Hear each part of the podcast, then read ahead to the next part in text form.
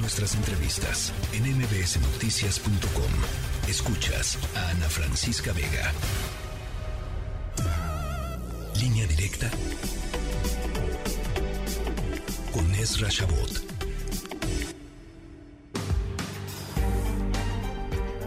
Oye, Ezra, yo ayer, primero, hola, perdón, hola. Ando teniendo conversaciones en la cabeza. Este, ya, no. sé yo todo el tiempo a mí, y luego aparecen cosas que no existen, y aluches y cosas. ándale, los aluches. Ezra, ¿cómo se me fue platicar lo de los aluches? Bueno, a ver, vamos, vamos. Ayer yo decía este, en redes sociales eh, que la respuesta del gobierno, la respuesta del presidente López Obrador a las manifestaciones de, de ayer, la verdad, para mí es lo de menos. Lo más interesante para mí eh, será ver qué hacen la oposición eh, con esa ciudadanía activa, eh, Ezra, y, y, hay poquititas oportunidades para, pues, para capitalizar eso, me parece, de aquí al 24. Mira, yo creo que fue una demostración el día de ayer, tuve la oportunidad de estar ahí y la verdad es que y, me acordaba mucho, yo estaba ahí junto con mi amigo Macario Esquetino y, y la verdad es que sí tuve una regresión, ¿no? así que a mis tiempos de teoría de juventud, ¿no? va a sonar a psicoanálisis esto, pero la verdad es que y, y yo me recuerdo del año 1987, después de Cristo, que, eh, para que no haya dudas, haber estado eh, en la manifestación del cierre de campaña de Cuauhtémoc Cárdenas, uh -huh. en el Hotel Majestic. El Hotel Majestic está situado sí, sí, sí, exactamente enfrente de eh, Palacio Nacional. Eh, ahí estábamos, eh, no sé cómo me llegué a colar por ahí, yo era profesor de la universidad, estaba en, en Epacatlán en ese entonces, y nos metimos allí, yo y otros, un amigo mío, nos subimos allí y ahí llegó Cuauhtémoc Cárdenas. Eh, eh, había allí un montón de intelectuales de izquierda, expriistas, y recuerdo que llegó Cuauhtémoc Cárdenas, se asomó y eso era pues algo similar a lo que vi el día de ayer, más que yo lo veía desde arriba. Sí. Eh, tengo incluso una foto, aparece una foto del periódico La Jornada, donde aparece en uno de los balcones asomado Cuauhtémoc y mi cabeza así al lado. Eh, en algo que además me impactó mucho porque eh, la, la, la, la, expresión o lo que Cárdenas dice, no me dice a mí, ni, ni me conocía, ni sabía quién era, ni nada por el estilo, sí, sí. pero se voltea y dice, digamos, al aire, ¿y ahora qué vamos a hacer con esto? Uf. Y creo que esa era... Qué, buen, qué buena anécdota, Esra. Y, y eso, eso a mí, así como que me empecé a temblar diciendo, oye, pues sí, de verdad, esto es, ayer que estaba ahí al lado de Macario, decía yo, pues sí, y ahora, ¿qué vamos a hacer con esto? Uh -huh. O sea, ¿qué vamos en términos de sociedad mexicana? Así como en ese entonces se creó un movimiento alrededor de Cárdenas, sin duda alguna, como figura, y Muñoz Ledo y compañía alrededor, y terminaron con una figura de un caudillo enfrentando al sistema. Sí. Hoy estamos en el modelo inverso, en un movimiento sin caudillos, no solo sin caudillos, sin figura. Sí, o sea, sí, el hecho sí, de que sí, ayer haya aparecido Beatriz Pajés y Cosío, No, no, como no. apareció anteriormente Goldenberg, lo que te dice es que esto es un movimiento a la inversa, en donde tienes una causa que es la, en, algo abstracto, la democracia, la defensa del voto, el INE, lo que sea, y el mensaje que da mm, fundamentalmente Pajés ahí es, pues esto hay que bajarlo a un frente ciudadano, a, a, a, a que sea una ola que termine en eso, en una transformación democrática del país, eh, asumiendo finalmente que lo que eh, está proponiendo el presidente Morín es una regresión. Escuchaba uno, antes de que entrara contigo al aire esta, este resumen que hacían de lo que el presidente decía cuando mencionaba, pues es que esto es normal en una democracia, etcétera, etcétera, y decía, es que ya no es como era antes. Exactamente, ya no es como era antes, cuando él estaba en el PRI, cuando, cuando el PRI era hegemónico. El, hay que insistir en eso una y otra vez para desmitificar cosas. A partir del año 97, si quieres llamarlo así, todavía en el 94, pero el 97, las elecciones son elecciones que finalmente los votos del IFE entonces, luego INE, contaron y se contaron. y la eh, interpretación de que en 2006 hubo fraude fue algo que nunca pudieron demostrar.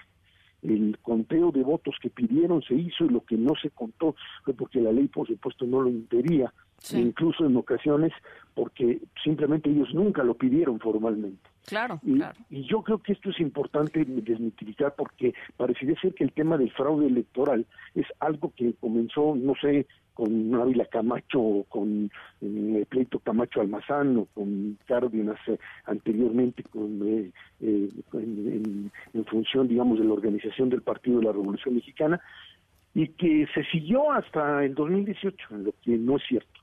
Aquí hay una ruptura, una ruptura importante en términos de, consolidación democrática y eso creo que hay que, hay que reivindicar. Yo creo que en este momento es el momento en donde primero los partidos políticos se dieron cuenta el día de ayer que tienen que ser vehículo, vehículo, más no, por supuesto, cabeza.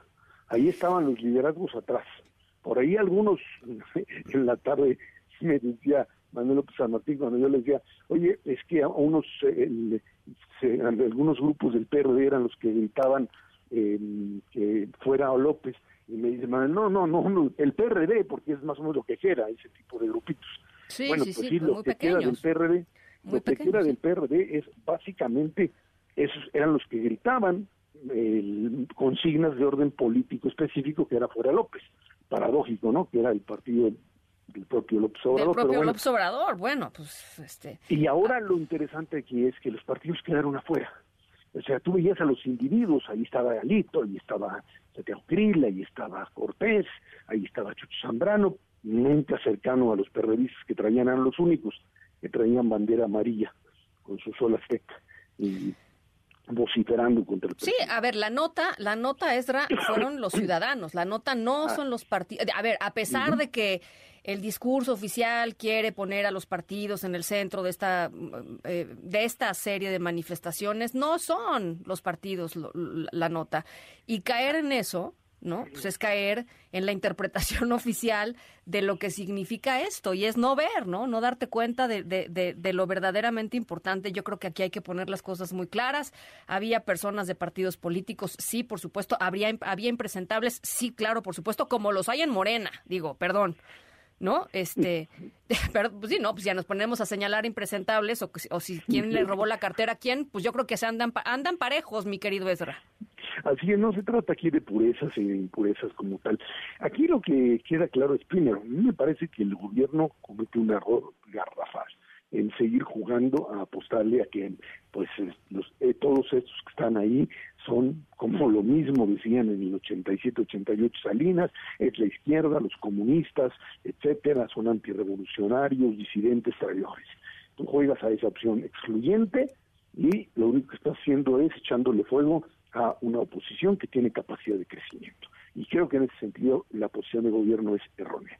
Desde el punto de vista de la oposición, o entiendes que tienes que en este momento absolutamente empezar a crecer en función de un, frente ciudadano, que no sé cómo demonios lo hagas. sí, no, no está fácil, no está fácil.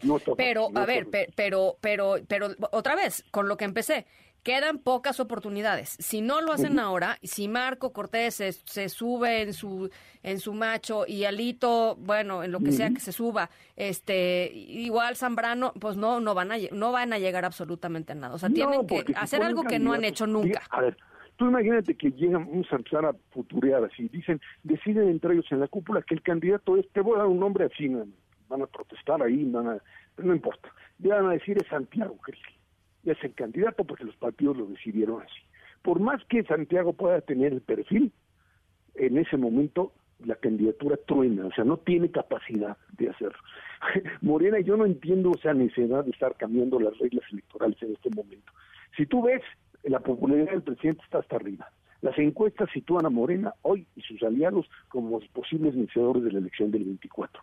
¿Qué carajos haces moviendo las estructuras electorales en este momento? Estás jugándote por comprar un seguro para ganar al 100%, te estás comprando la desacreditación total del proceso y la posibilidad de un choque de trenes y una violencia descontrolada.